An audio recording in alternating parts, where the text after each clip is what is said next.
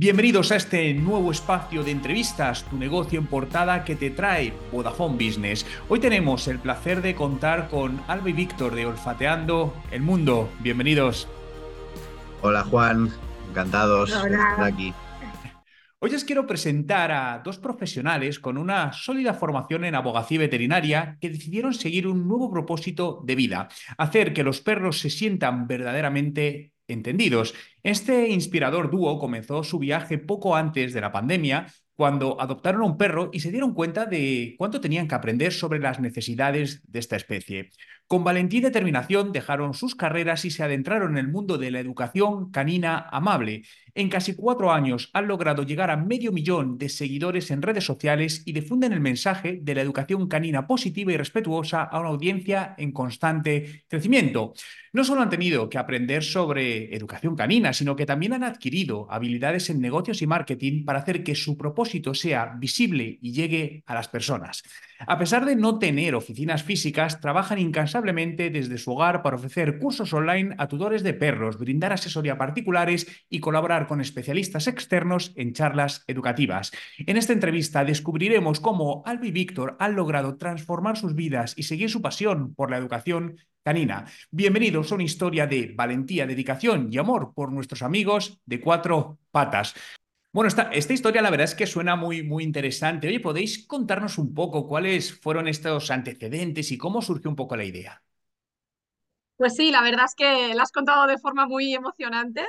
Y, bueno, tal como contabas, eh, sobre todo en, mi caso, ¿no? que yo soy veterinaria y con formación eh, sobre, sobre el mundo canino y habiendo tenido siempre perro, llegó un perro a nuestras vidas, una perra que, que nos, nos, enseñó que no sabíamos tanto sobre perros, ¿no? que nos habíamos saltado un capítulo y, y nos mostró que, que, había cosas mm, a nivel emocional que podrían afectar mucho más allá, que podían tener consecuencias físicas. Y realmente fue en ese momento, ¿no? cuando nos dimos cuenta de, de lo importante que, que es comunicarnos con nuestros perros, entenderles, saber interpretarles bien, ahí fue la, semilla que se ha ido haciendo grande sobre, bueno, todo esto hay que compartirlo con el mundo, porque es verdad que aún estamos un poquito atrás en el tema de, entender a los perros y de, gestionar su educación. Y a partir de ahí empezamos a formarnos hasta día de hoy y a compartir todo lo que sabemos con, las familias con las que trabajamos. Es decir, que, que, llegó un nuevo miembro a la familia y eso fue lo que os inspiró a emprender. Eh, ¿Es vuestro primer emprendimiento o venís ya de montar algún otro tipo de negocio? Sí, es nuestro primer emprendimiento. De hecho, tenemos eh, experiencia con, bueno, sobre todo con la familia de Alba, que fueron mal los negocios, así que ya veníamos un poco de negativo a nivel de creencias. Teníais ese miedo, ¿no? De decir, ostras, a ver si a nosotros también nos va a pasar esto. Sí, correcto. Eso es. ¿Y cuáles fueron esos primeros pasos, ¿no? Ante esa situación de, bueno, este nuevo miembro de la familia, queremos emprender, ¿cuáles fueron los primeros pasos que, disteis para convertir esa idea en, en, una realidad? Pues mira, nosotros en ese momento eh, pues estábamos trabajando en nuestros respectivos pues, trabajos de abogado y veterinaria y nos llegó un anuncio de que ahora ya están un poco más trillados, pero en ese momento pues nos llamó mucho la atención y nos apuntamos con un mentor que nos iba a ayudar a, a iniciar ese proceso. La realidad es que nos quedamos con menos tres mil y pico euros en la cuenta, con mucho miedo, y ahí fue cuando, cuando empezamos todo esto un poco acompañados y con nuestra familia mirándonos de, locos. Y comenzó, hicisteis un plan de negocio, dijisteis o empezasteis por la web. ¿Cómo fue ese, ese primer comienzo un poco más eh, cuando lo asentamos? Sí, bueno, ahí realmente lo que nos enseñaban era pues todo el tema de definir bien el propósito, quién, a quién nos queremos dirigir, eh, un poco pues lo que has dicho, ¿no? El plan, hacia dónde vamos, tener claras un poco la, las bases. Luego el mundo del emprendimiento es un no dejar de, de aprender, pero, pero fue por ahí por donde empezamos. Al principio, pues eso, con muchas creencias que tener que, que quitar de nuestra cabeza para poder llevarlo bien, pero fue por ahí por donde lo llevamos. Bueno, quitarse muchas veces esas creencias limitantes al final son necesarias, ¿no? Para dar ese, ese paso en el emprendimiento. Pero siempre, claro, al principio aparecen distintas dificultades o retos a, a, los que te enfrentas. ¿Hay alguna experiencia inicial, algún desafío, algún reto de esos que os puso un poco entre la espada y la pared, pero al final conseguisteis superar? Bueno, así algo gordo como tal que tuviésemos que superar, no, pero claro, sí que es verdad que iniciar el emprendimiento a la vez que estás manteniendo tus trabajos, que has tenido que pedir un préstamo de dinero que no tienes, ¿no? Para iniciar eh, con esa mentoría, eh, que al final también los horarios de trabajo son los que son. Yo recuerdo que llegaba a las nueve de la noche a casa y entonces empezábamos, ¿no? Eh, a darle forma al emprendimiento. Y luego vino la pandemia, que sí que es verdad que en nuestro caso fue un poco un desafío, pero al final también creo que a nivel digital ayudó un poco a que la gente nos conectáramos más y, y, y tuviésemos más manejo ¿no? de las herramientas digitales. Pero bueno, al final a nivel económico también fue un desafío, pero también como que la situación nos empujó a, a darle mucha caña al, al proyecto y a sacarlo adelante. También el hecho de, de, crear la web nosotros, la primera web, que fue un gran truño, pero nos sirvió para salir del paso, exponerte un poco a las redes, todo eso, la verdad que también fue, fue un gran reto. Sí, pero bueno, al final, eh, independientemente de cómo hagas las cosas al principio, ¿no? Hablas de la web que quizá no era la más ideal, pero al final lo importante era que estabais transmitiendo, estabais consiguiendo llegar a la gente que queríais. Y es cierto también que afortunadamente, bueno, afortunadamente, dado el contexto de pandemia que se vivió, pero en este caso os, os ayudó. ¿Cuáles fueron estas estrategias clave que empezasteis a utilizar para captar esos primeros clientes? Pues bueno, nosotros desde, desde que empezamos casi que nos hemos centrado mucho en, en, la, en la estrategia, entre comillas, de contenido. Digamos que hemos potenciado mucho las redes sociales y, y ahora sí que es verdad que se da mucho más peso a la marca personal que antes, pero que cuando nosotros empezamos, pero es algo importantísimo para nosotros. Nosotros, gracias a, pues a, sobre todo a Instagram, y a diferentes posts que se nos, hizo vira y se, nos hicieron virales, hemos conseguido llegar a mucha gente y luego, gracias a eso, hemos podido pues convertirlos a, a alumnos que, que, han entrado en nuestros cursos, nuestras formaciones o sesiones más personalizadas y sobre todo eso, gracias a redes sociales. Hoy en día yo creo que si no estás en redes sociales eh, morirás en cuestión de nada. Os habéis convertido en auténticos expertos en marketing digital, ¿no? Porque al final eh, habéis conseguido una muy fuerte presencia en redes sociales, eh, entre ellas Instagram, donde alcanzáis, tenéis un alcance muy grande, llegáis a miles de personas, una interacción muy fuerte. ¿Esta es la red social o el canal de marketing que más os ayuda a captar clientes? Sin duda, sin duda. Eh, sí que es verdad que pues TikTok también puede de esto, pero siempre se redirige a Instagram. En Instagram al final es donde hablas con la gente, donde puedes crear ciertas historias que, que enganchen más. Bueno, ahí está muy bien distribuido a nivel de visual, pues con las historias destacadas, con los perfiles, los posts fijados, todo esto da mucho, mucho juego a que la persona pueda ver rápidamente quién eres. Aunque hay otras redes que también ayudan, pero a nosotros lo que más nos ha ayudado a día de hoy es Instagram, sin duda. Y a pesar de que al principio, bueno, comentasteis que empezasteis con una, con una mentoría, eh, ¿cómo os habéis formado? ¿Habéis conseguido tener este alcance en redes sociales? Porque al final hace, hacéis uso de distintos tipos de estrategias, lead magnets, es decir, que al final se ve que estáis haciendo algo muy bien y que tenéis conocimientos. ¿O os habéis autoformado? Eh, bueno, siempre, siempre, casi siempre en los últimos pues, cinco años hemos intentado más o menos estar de la mano de, de un mentor. Hemos pasado por varios, nosotros pues hemos ido alternando formaciones de marketing, formaciones de perros y, y también prueba y error, prueba y error, prueba y error y ver también lo que funciona, lo que no funciona eh, al final el tiempo es donde más aprendes lo que y sobre todo el saber escuchar yo creo que es lo más importante eh, saber ver qué es lo que funciona saber escuchar qué es lo que pide la, la gente y, y, darles por ahí lo que por Instagram por contenido gratuito lo que necesitan me gustaría hacer un inciso en esta gran iniciativa de Vodafone Business llamada Tu negocio en portada, que hace realidad esta conversación y que está apoyando a emprendedores como vosotros para impulsar su negocio y darles más visibilidad. Aquí tengo dos preguntas para vosotros. ¿Cómo os enterasteis de la campaña? Y una vez que la visteis, ¿qué se os pasó por la cabeza para decir, oye, sí, yo me tengo que apuntar a esto? Pues a nosotras nos lo, pasó una, una seguidora eh, de Instagram, nos dijo pues que estaría guay que apareciéramos y la verdad pues que rellenamos la solicitud gracias a ella y, y aquí estamos. Fijaos, yo, yo, sería potencial cliente vuestro y soy un gran amante de los, de los animales y, y tengo un perrito y si hace cinco años, que es cuando tengo a mi perrito, os hubiese conocido, eh, seguramente que habría acudido a vosotros, es decir, era un año de, de diferencia. Estáis en un mercado muy competitivo. ¿Cómo os aseguráis de que destacáis frente a la competencia y ofrecéis ese valor único a los clientes?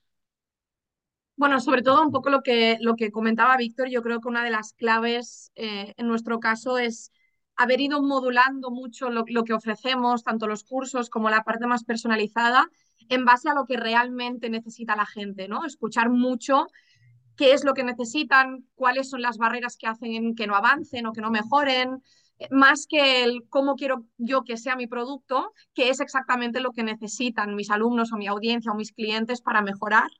Y sobre todo algo que intentamos mantener siempre es que, que haya una esencia siempre, ¿no? Que se mantenga.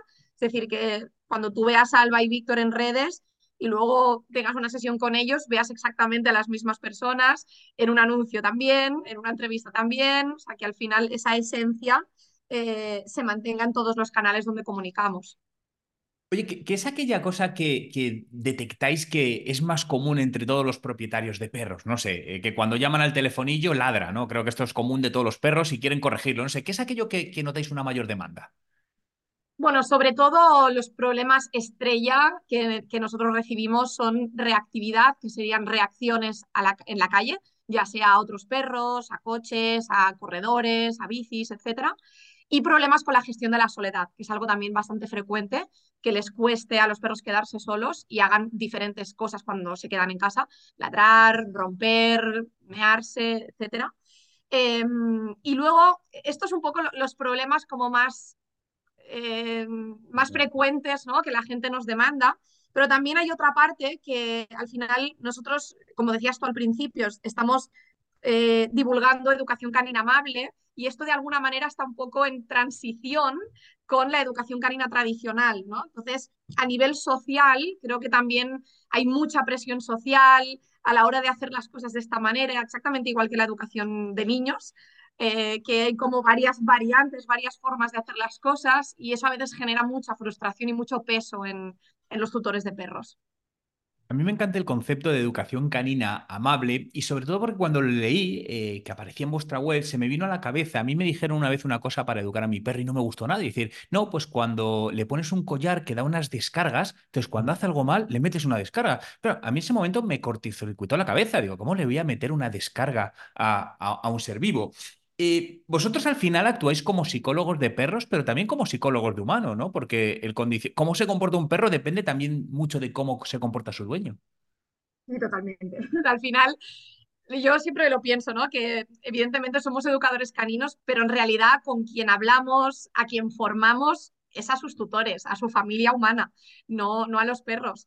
Eh, entonces, lo que enseñamos a la familia es precisamente a entender por qué el perro hace lo que hace y ir a la raíz, ¿no? En este caso es muy típico, ¿no? Lo de usar herramientas que, que cohiban, que inhiban ciertas conductas que nos molestan a nivel social, eh, como ladridos o así. Eh, pero claro, al final no estamos yendo a la raíz, no estamos descubriendo realmente por qué ese perro está haciendo eso. Y si está sintiendo, por ejemplo, miedo, por mucho que yo le ponga un collar, va a seguir sintiendo miedo. Entonces, eh, que vamos a cohibir eh, la conducta que está llevando a cabo por el miedo no estamos trabajando la, la, emoción que tiene de verdad. No estamos ayudándole a, a, superar, digamos, eso. Y es ahí donde, donde vamos nosotros. Todo lo que se ve en la tele eh, es, está mal hecho, realmente. Todos los programas que hay ahora mismo en Netflix o César Millán, etcétera, son programas que hay que quitar cuanto antes eh, porque realmente han hecho mucho daño a la educación. Es decir, que el encantador de perros podemos decir que es más magia que realidad. Bueno, no es magia, simplemente, eh, o sea, es, es, es, show. Es, cohibición del perro, es decir, cualquiera con, con, una herramienta, como has dicho, puede cohibir a un perro. Ahora bien, o bien el perro lo destrozas a nivel emocional y cae en lo que se llama indefensión aprendida, eh, que es básicamente que el perro no hace nada porque siente que da igual lo que haga, que no puede conseguir nada, o de, al cabo de un tiempo el problema se multiplica porque el perro está peor a nivel emocional. Cambiemos de, tema y vamos a hablar de, tecnologías emergentes, ¿no? Cada vez más la, las tecnologías son partes de, los negocios, impactan positivamente. ¿Habéis implementado alguna tecnología innovadora en vuestra, en vuestra empresa que haya influido en el crecimiento? Hasta ahora, digamos que no hemos salido un poco dentro de, dentro de lo normal, pues de web, automatizaciones de email. Eh, ahora, por ejemplo, con ManyChat en Instagram, que nos ha ayudado muchísimo, la verdad. Eh, esto digamos que sería lo que hemos llevado a cabo. Para nosotros en su día el, el crear la web eh, y toda la pesca, pues los, las automatizaciones de email fue una locura a nivel visual, eh, fue una rotura de, de, mente el poder crear todo eso nosotros mismos. Y ahora pues con la inteligencia artificial pues estamos intentando, aunque siempre intentando ayudarnos de, profesionales que, sepan de, este mundo.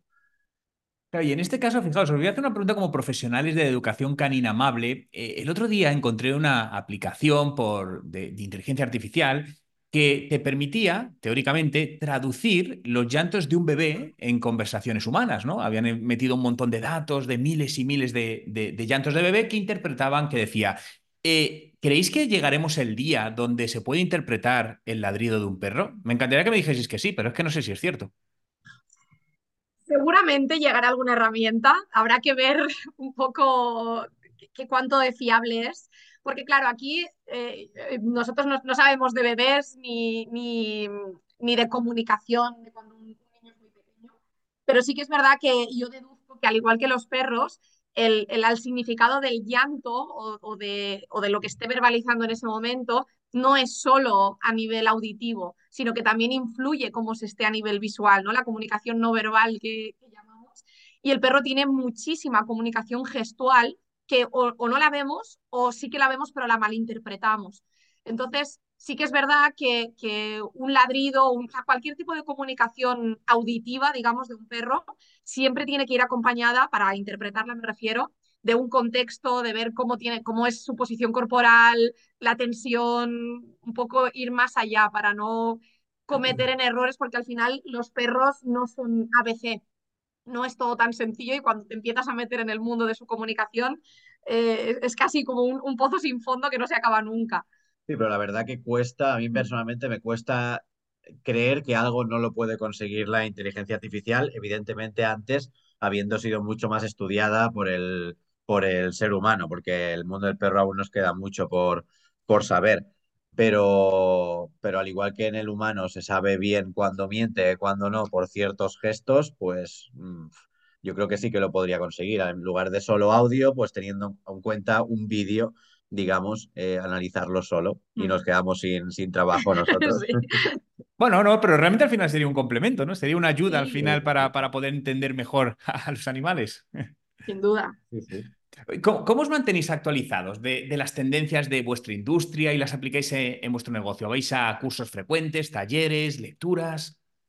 Nosotros una vez ya digamos que llegamos a un punto a nivel pues, de conocimientos de, de marketing, de ventas, etcétera, nosotros siempre intentamos estar rodeados de, de, otros emprendedores que estén un poco al mismo nivel que nosotros, pues lo que se conoce como masterminds, porque porque eso te mantiene un poco conectado a las novedades y conectado a, a, a la empresa, al negocio. Si, y el hablar constantemente, el ver qué hacen otras personas, cómo, cómo llevan, pues te dan también ideas para llevar a tu, a tu comunidad y bueno, gracias a, eso hemos traído de otros sectores pues ideas de, para crear nuevos productos, digamos.